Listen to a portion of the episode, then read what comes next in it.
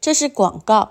全营生计的创业者都是台湾知名大学的博士，那他们有他们特别的有专利的虾红素，这是很好的东西，大家搜寻一下就知道了。那么目前呢，有保健的食品，还有保养品。还有我现在唯一在使用的唇膏哦，跟各位推荐橘红的。台湾的女性不太用橘红，但是用起来气色是真的很好，不是你想象的橘红，因为它就是虾红素哦，所以哦你不卸妆基本上呢也没关系，非常的滋润。那本来呢，呃一条大概是要六百多块，现在买一送一四九九，这是清仓品。那么还有呢，呃虾红素。叶黄素加鱼油这三效合一的东西，两瓶呢只要一三八零，原价是三三六零，那只有一百组要提供给各位，其中还有胶原蛋白都是特价，请看资讯栏的链接，基本上卖完就没有喽。我特别推荐它的有虾红素的精华保养油。我觉得对于熟龄女性来说，这是非常好的产品。即使到了很冷的地方去读书、去旅行，它都是罩得住的哦。请试试看哦。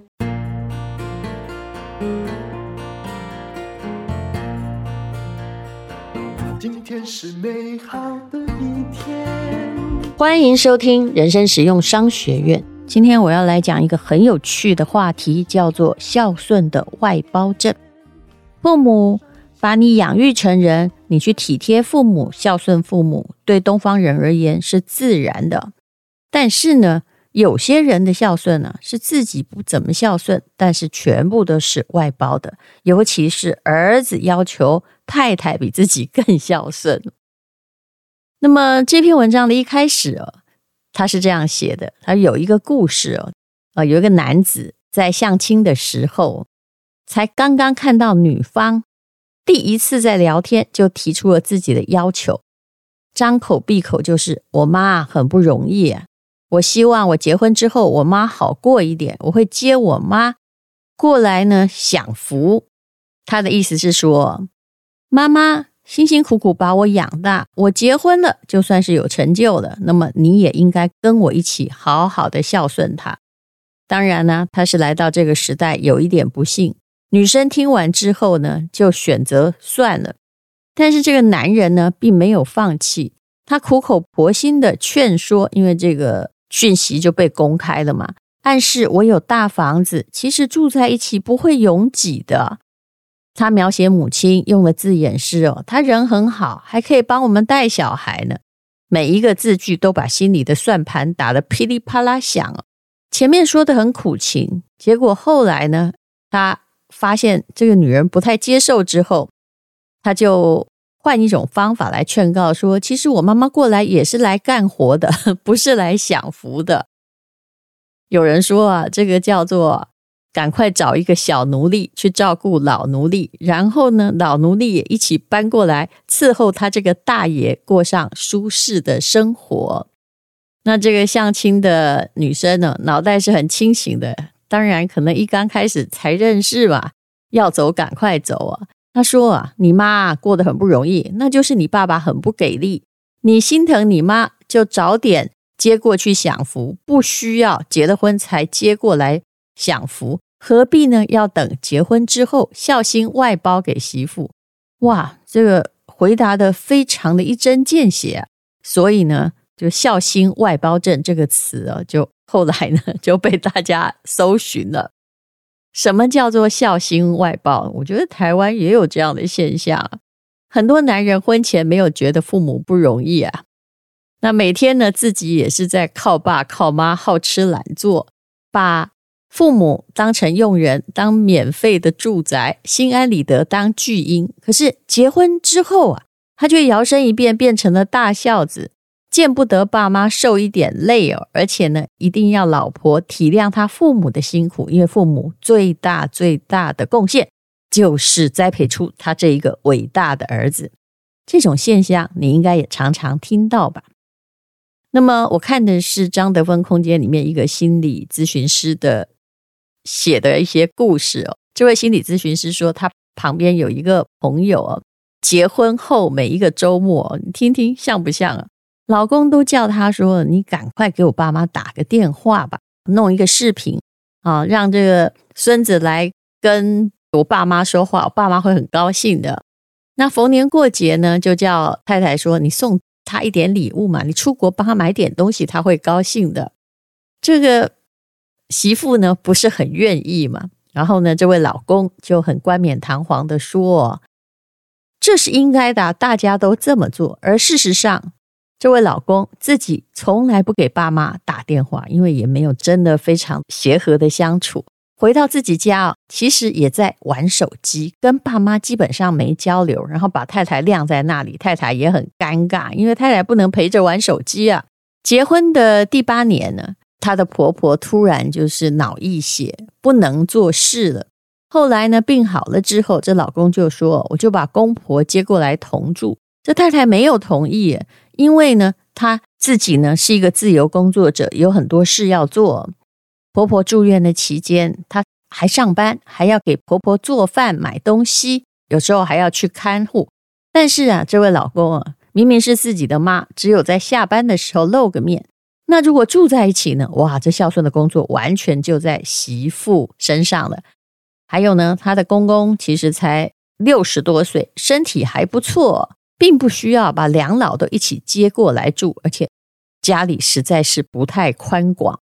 老公一听说他不愿意啊，就大声的说：“这是我妈呀，这是我做儿子的责任，你不答应啊，就是不孝顺。”后来公婆其实也没有要来住，但是呢。这位太太心里就觉得很不舒服，因为这件事啊，她觉得啊，嫁给这种人干什么？这位太太她心里想的是：你这个根本就是双重标准。请问你对我父母有做过任何事情吗？有在我们父母生病的时候去帮忙过吗？没有啊。那这其实是很多的已婚东方女性的缩影。很多人呢，到目前还。自然的认为啊，女人只要结婚之后要以男方家为主。那甚至我还有在目前还听说，有的婆婆你到底怎么一回事？她婆婆搞不好现在年纪都还比我小呢，还会去跟媳妇说啊：“哎呀，我来帮你理财。嗯，我们家的儿子啊，钱是应该要交到我这里来一起管理的，连你的也一起交过来。我真心劝你，宁可离婚都不要答应哦，这实在太离谱了。”对不起，你这听我在讲哦，我一定会教坏伊娜多谁的。其实很多男人呢，就是非常双标，没有错。他不断的给太太洗脑，说：“哎呀，我的爸妈有多不容易啊，意思就是养我有多伟大。所以啊，你今天嫁了我，你就一定要替我去感恩戴德。那如果太太不接受，做得不好，就会被婆家亲友或者是啊某些邻居指指点点呢，啊，就有很多。”的很大的这个骂名啊，招来骂名。可是有没有去想过，如果嗯、女婿并没有很照顾岳家哦，然后过年连个红包都不包哦，啊什么都没有表示，请问他有受到那么大的指责吗？我老实说没有啊。如果媳妇不想让婆婆搬进来，就叫做心眼小、没教养哈，破坏亲族家庭和谐的罪人。但是。呃，如果是一个老公哦，答应让自己哈很孤单的丈母娘哈，或者是岳父进来，哇，他就变成太太太伟大了，是不是？所以啊，很多人呢的孝心都是外包的，然后要这个太太呢用牺牲来换取家庭的和睦，但是你没有想过，你是承受你自己的父母的恩惠，但是请问。你的太太有承受过你父母的恩惠吗？哇，这样讲哈，就非常非常的血淋淋了。还有很多人呢，他自己当然他才是承受他父母最大照顾的人呢，他自己没有办法，也就是没有办法给父母请看护，于是呢，就叫自己的太太去还这个，哎，一直可能不知道到什么时候才。能够停止的债，如果呢没有钱请保姆，那就叫自己的父母来还债。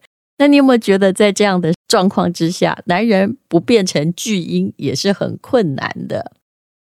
他说呢，呃，有一位朋友从她嫁过去之后啊，她跟婆婆一起住嘛，那婆婆呢，三天两天就喊头痛、胸口闷，还自己躲在房间里面偷偷哭，叫儿子去哄她。然后这老公就说：“哎呦，妈妈最近身体不好啊，你要体谅一下我妈。你看呐，她年纪这么大，还要做饭带孩子，你以后下班回来就多帮忙啊，也显得你孝顺嘛。”哈，其实这位太太觉得很委屈，她说：“就算老公不说。”也有主动做家务啊，我啊。那后来呢？有一天，他不小心就看到小姑对自己的朋友圈说：“他说，哎呀，我哥哥娶了太太啊，在家里他就像客人一样啊。我妈做什么，他就是看着，好像啊，我妈本来就应该做，真是心疼妈妈。其实这位太太后来很生气啊。”她的意思就是说，难道我要接下你家所有的劳役？你妈妈本来在做的事情，那么我才算是不是外人吗？以前没有我的时候，你妈妈做了几十年的家务，你有感觉吗？诶，现在有我来了，你妈妈洗个碗，你就心疼个三天三夜。以前你们没有觉得她辛苦，怎么我一来啊，你们就觉得我要承继她的辛苦，不然她就太辛苦了。你们这一家人是欺人太甚啊！其实对于这种孝心外包主义者的男人而言，结婚对他来说不是组建新家庭，而是害怕父母年老没有办法再照顾自己，所以要找个女人充当免费的劳动力。那请问你愿意当这样子的劳动力吗？我相信，呃，你自己评估的时候，说不定你还有圣母玛利亚的情结跟胸怀。也许因为爱情，你说不定暂时性是愿意，但你只要想想，像我们这种有女儿的，如果有人这样子要我们的女儿加入一个家庭，你愿意吗？哎呀，哎，这就是一个非常困难的事情了。其实很多父母呢，也跟儿子相处于共生的状态中，其实明明知道儿子是靠不住的，又离不开儿子。住在一起，虽然帮忙做家务、带孩子，但是心里总觉得，哎呀，我做这些啊，就是因为我媳妇没有做好哦，所以婆媳的矛盾就是这样产生的。那很多婆婆并不会感同身受哦，而是呢，她就把半生的血泪哦转移到新一代的儿媳妇身上，而且她会比较。其实有些人看不得媳妇过得比她好哦。当然不是每一个人都有一些理性的自觉啊，有时候也跟你受的教育无关啊。其实如果你的心胸不放开一点呢，你就真的会变成女人难为女人，把恶意一代一代的传下去，就是那种奴隶情节也不断的传下去。